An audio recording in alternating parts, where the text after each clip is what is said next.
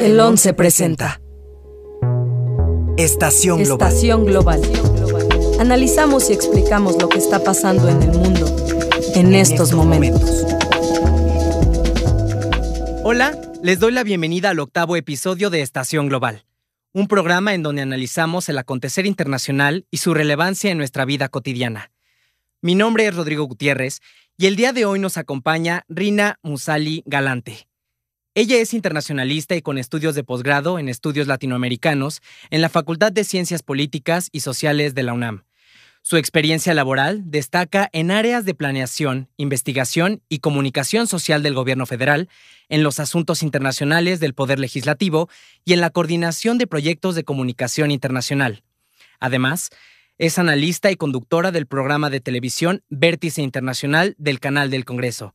Muchas gracias por acompañarnos, Rina. Gracias, Rodrigo. Un saludo y gracias por la invitación. Pues bueno, el día de hoy hablaremos sobre las recientes elecciones parlamentarias en Israel, mismas que se llevaron a cabo este 23 de marzo del 2021. Pero antes de comenzar con el tema, vamos a escuchar una breve cápsula en donde nos explicarán un poco del panorama a discutir el día de hoy. Los ciudadanos de Israel acudieron a las urnas el martes 23 de marzo de 2021 por cuarta vez en dos años, con la esperanza de poner fin a un ciclo aparentemente interminable de votaciones y un estancamiento político que ha dejado al país sin un presupuesto nacional durante la pandemia.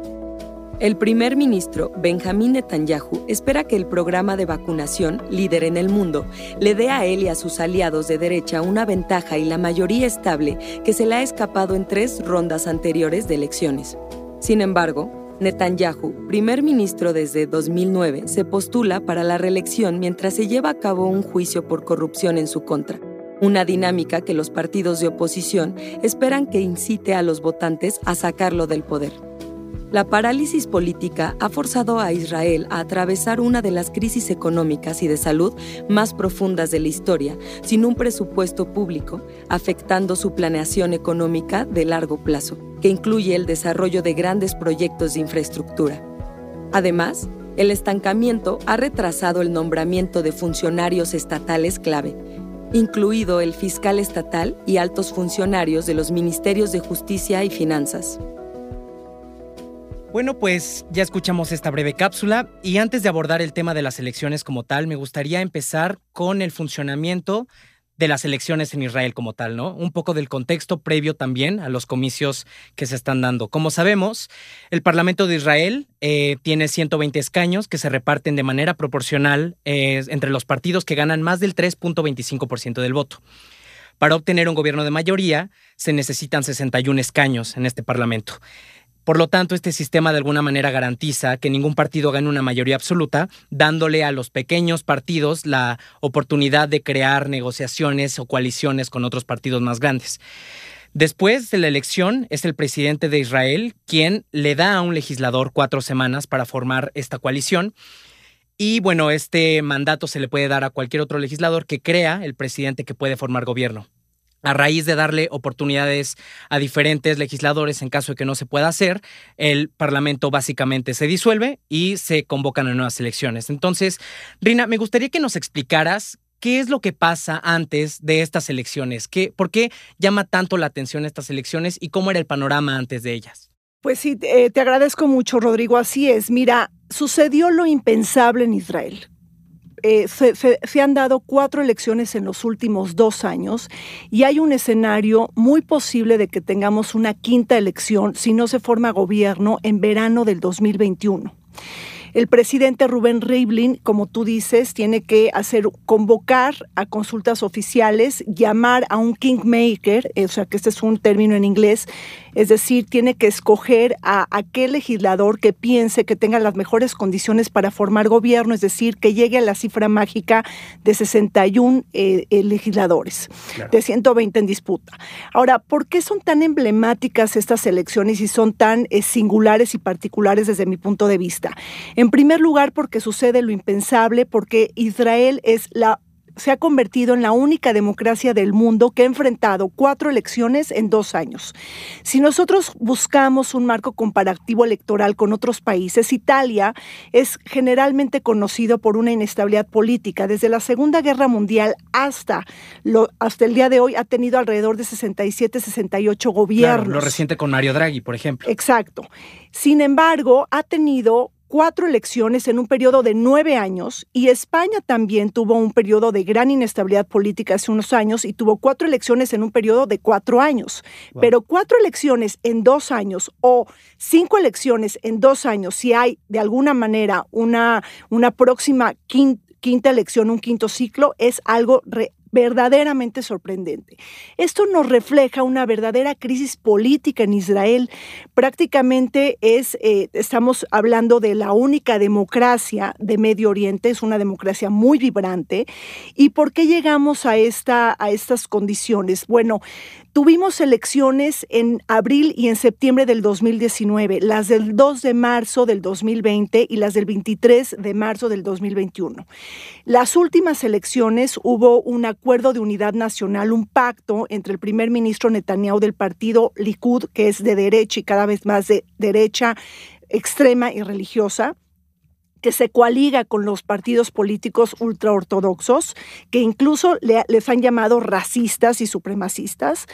Y por otro lado tenemos que, eh, eh, eh, de alguna manera, tenemos a un partido político que eh, tiene eh, muchísimo posicionamiento porque es la derecha más importante en Israel, pero no tiene la capacidad de formar gobierno. El azul y blanco. El azul y blanco, exacto. Entonces se coaliga con azul y blanco la coalición de Benny Gantz, que es Cajol y Labán, y prácticamente llegan a un gobierno de unidad nacional. Este gobierno de unidad nacional se pactó que eran 18 meses primer ministro Benjamín Netanyahu y 18 meses en ese sentido iba a ser Benny Gantz el, el, secretario de Defensa y que después de 18 meses iban a cambiar las cachuchas institucionales para hacer el intercambio.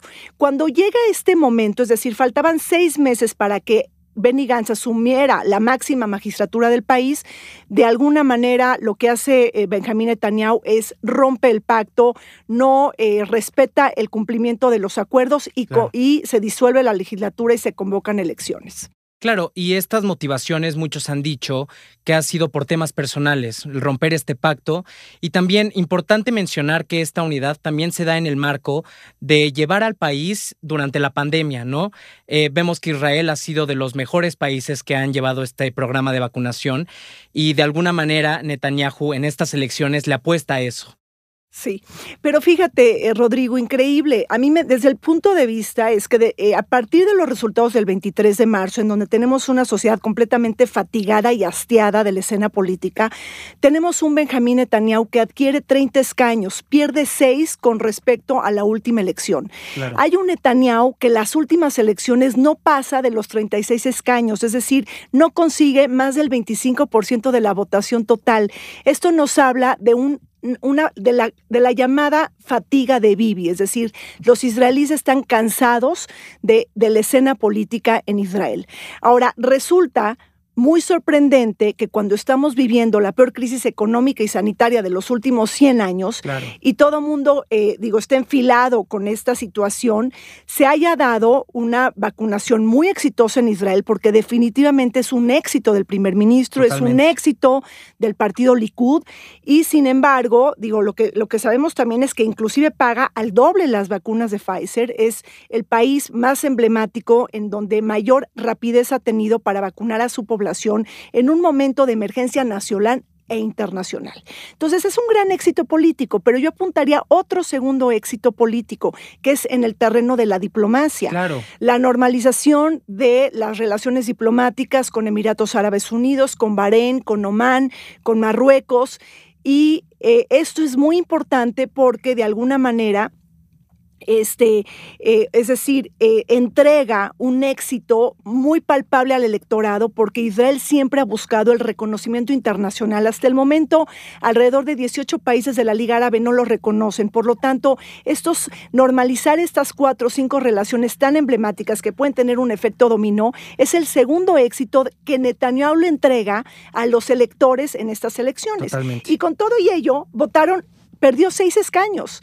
Es decir, obtiene 30. Quiere decir que ya la gente está muy cansada. O sea, el bloque anti-Netanyahu es bastante fuerte. Y bueno, pues seguramente vamos a hablar de los escenarios, porque sí, tenemos un bloque Netanyahu que podemos platicar, un bloque anti-Netanyahu y la posibilidad de un quinto ciclo electoral. Y justo, gracias por entrar a este tema, era lo que me quería enfocar en este momento. Las críticas, ¿por qué se motivaron estas elecciones? ¿En realidad fue el rompimiento de este pacto por no aprobar los presupuestos, etcétera? ¿O en realidad fue una jugada de Netanyahu de mantenerse en el poder y de esta manera ser como inmune al juicio político que tiene en su contra, ¿no? Como sabemos, eh, Benjamín Netanyahu, primer ministro, está acusado de varios cargos de robo, fraude, etcétera. Y en este momento ser la figura de primer ministro puede darle cierta inmunidad. Entonces, ¿cuáles son tus reflexiones acerca de las críticas que se le hacen eh, con respecto al juicio y con respecto a otras críticas que lo mantienen en el poder todavía? Mira, la izquierda israelí ha señalado que es un primer ministro ilegítimo. Es decir, es tanta su necesidad de aferrarse al cargo de ser primer ministro. Es decir, Netanyahu necesita el cobijo del poder, el ropaje del poder, la protección que le da el poder para alargar su estancia y esquivar la cárcel, que ese es su destino. Porque como lo has bien dicho, Rodrigo, está acusado por soborno, por fraude y por abuso de confianza. Está eh, yendo a tribunales. Ha dicho una y otra vez que no, que es inocente. Inclusive como primer ministro está empujando una, una ley para tener inmunidad parlamentaria, inclusive también para para eh, que los primeros ministros no tengan que enfrentar el juicio de la justicia en, en funciones. Entonces, realmente, eh, ¿qué hace Netanyahu? Desde mi punto de vista, es un gran malabarista político, es un gran equilibrista, es un hombre muy astuto, es un hombre políticamente muy pragmático, se cambia de cachuchas o de zapatos conforme a su conveniencia. Estamos hablando de una élite política israelí trenzada por rivalidades, por escándalos y por intrigas.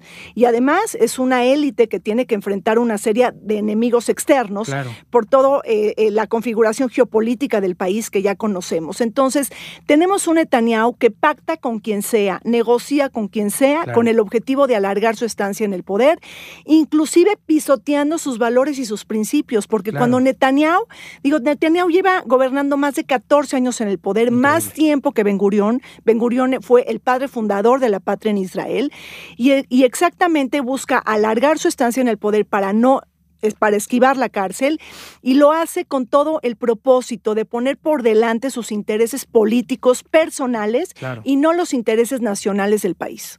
Y ahorita que estamos hablando sobre las alianzas, también claro que hay hartazgo incluso dentro del mismo partido.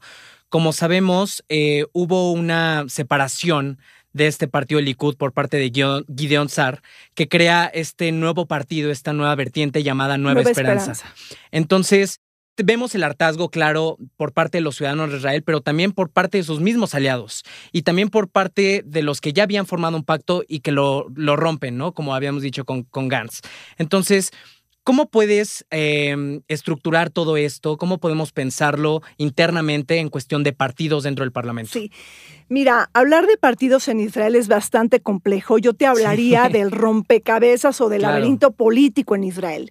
Digo, para que entendamos el ABC, porque yo creo que digo, esta entrevista está dirigida eh, a tu audiencia, sobre todo lo que hay que entender es, fíjate, en estas elecciones del 23 de marzo se presentaron 39 partidos políticos para una población de 9 millones de personas. Y solamente entraron al Poder Legislativo, que es la Knesset, en donde se disputan 120 escaños, 13 partidos políticos. es decir, 13 que pasaron el umbral del 3.25% de la votación nacional. Y aquí hay de todo, hay partidos políticos de todos los colores y de todos los sabores. Los hay eh, seculares y laicos, los hay eh, de derecha ultra religiosa, o sea, religiosos y ultra religiosos ortodoxos, los hay del centro político, los hay de derecha y de extrema derecha, los hay de izquierda y de extrema izquierda, pero también, ojo, hay partidos árabes muy importantes. Claro. O sea, ahí tenemos una población israelí árabe del 20% de la población nacional. Entonces, están representados también en cuatro partidos políticos y uno de ellos eh, de alguna manera está coqueteando con la posibilidad de unirse a la coalición pro Netanyahu. Aquí la pregunta es, bueno, ¿cuál va a ser el quid pro quo? ¿Qué le van a pedir y qué Netanyahu va, va a dar como entregable políticamente? Exacto. Entonces, eh, prácticamente para entenderlo muy fácilmente es una es una gran es un gran botín multiforme de partidos políticos desde halcones hasta palomas. Claro. Y se dice que en donde hay dos judíos hay tres partidos políticos no claro. Entonces realmente es un escenario político muy complejo pero también muy apasionante. Desde mi punto de vista eh, Rodrigo y esto creo que sí es importante entenderlo eh, lo que se vive hoy en Israel es una gran rivalidad entre la derecha secular y la derecha religiosa, entre la democracia liberal y la democracia religiosa, es decir, anteponer los valores y los principios religiosos sobre los valores y principios liberales. Y eso es lo que está en juego. Hay muchos israelíes que están sumamente perturbados porque se está denigrando la calidad de la democracia israelí.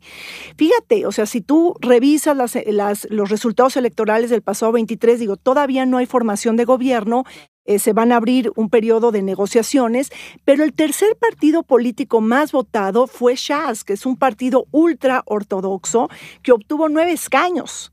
O sea, la tercera fuerza electoral, un partido ortodoxo ultra religioso que se que pacta con Netanyahu para formar una coalición. Entonces, lo que estamos viendo son dos bloques muy grandes. Un bloque pro-Netanyahu, que es una coalición de derecha sionista ultra religiosa, inclusive se le tacha a algunos de supremacista y racista. Que obtuvo 59 escaños en estas recientes elecciones. Sí, si es que sum, o sea, obtienen 50, 59 si es que pactan todos para entrar a esa coalición, por supuesto, 59 es correcto.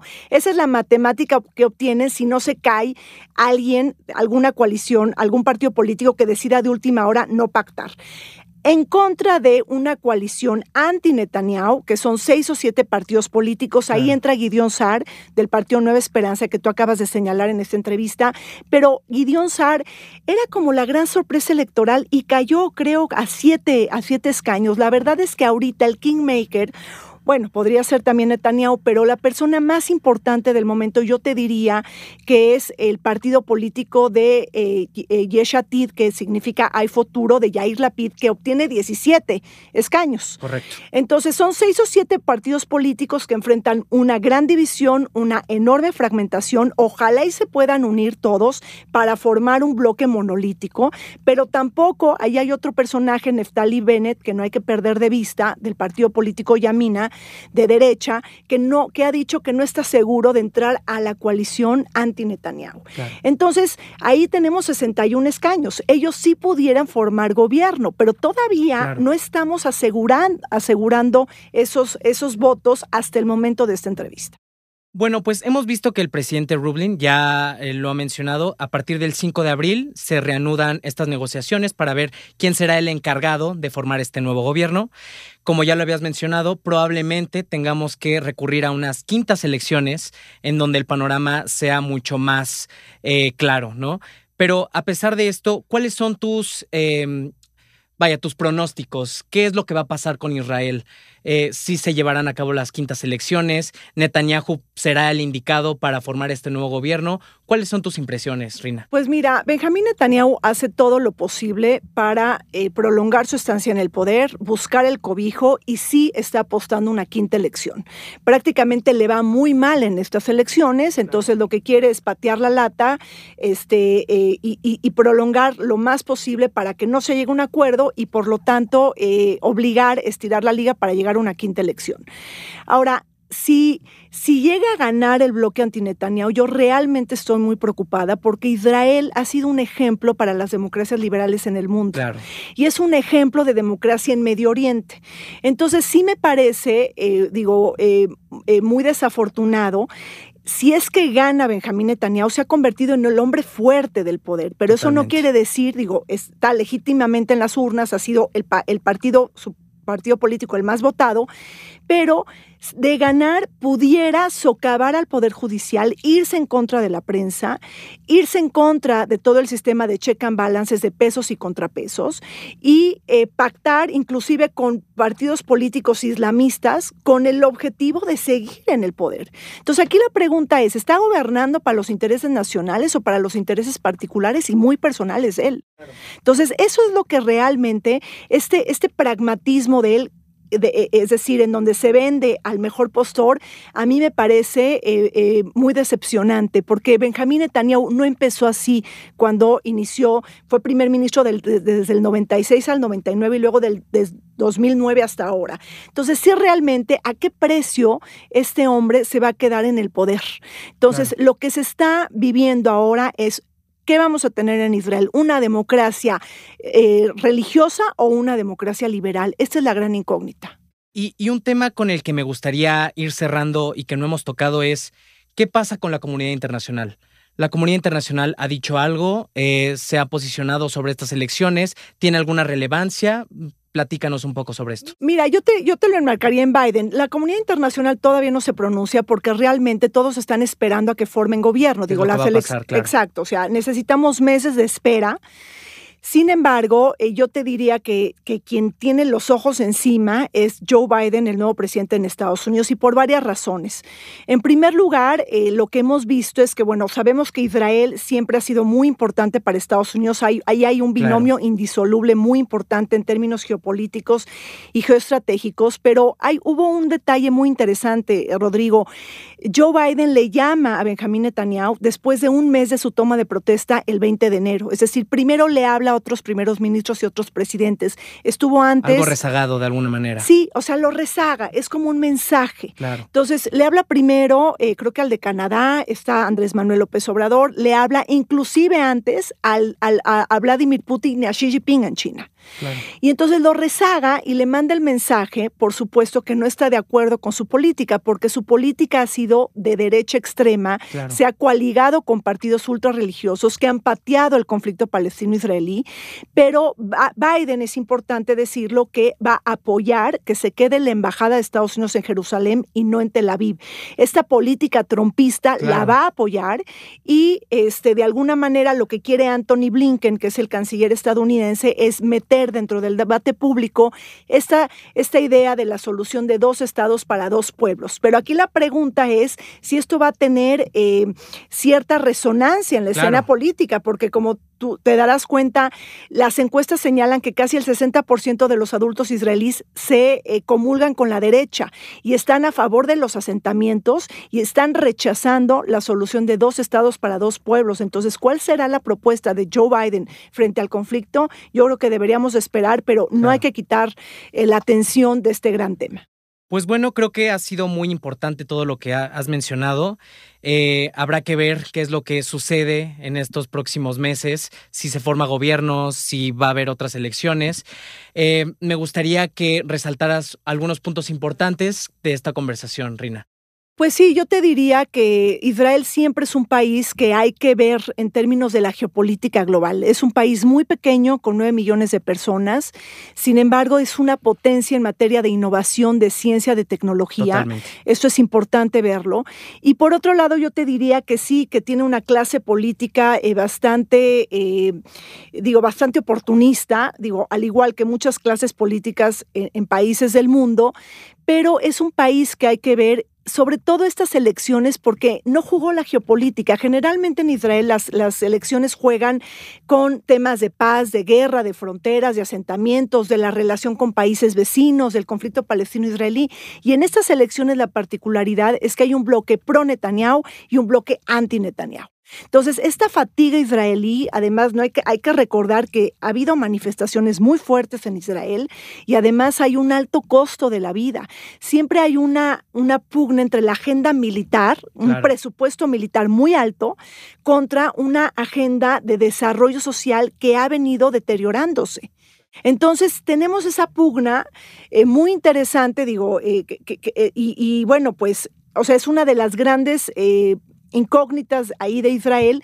Es un país interesantísimo y bueno, pues invitarlos a que los mexicanos estemos pendientes del mundo, Rodrigo, de lo que pasa en Medio Oriente. Eh, esto tiene también incidencia en México. México tiene que tener horizontes más abiertos de lo que pasa en la política internacional, en la geopolítica global, porque el mundo, nos guste o no, nos incide. Imagínate, el shock internacional de la pandemia, bueno, es eso, es un crack internacional y nos ha cambiado la forma cotidiana de vida. Sin duda alguna. Y pues bueno, vamos a estar muy pendientes de lo que suceda en Israel estos próximos meses.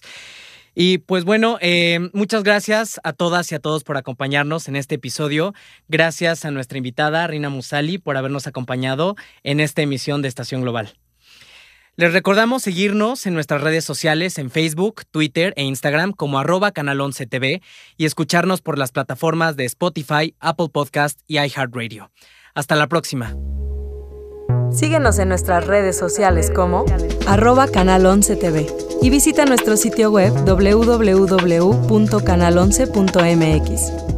El 11 presentó Estación Global, Coordinación de Producción, Daniel Acuario y Moisés Romero. Diseño sonoro y postproducción de Franco González, con una investigación de Rodrigo Gutiérrez.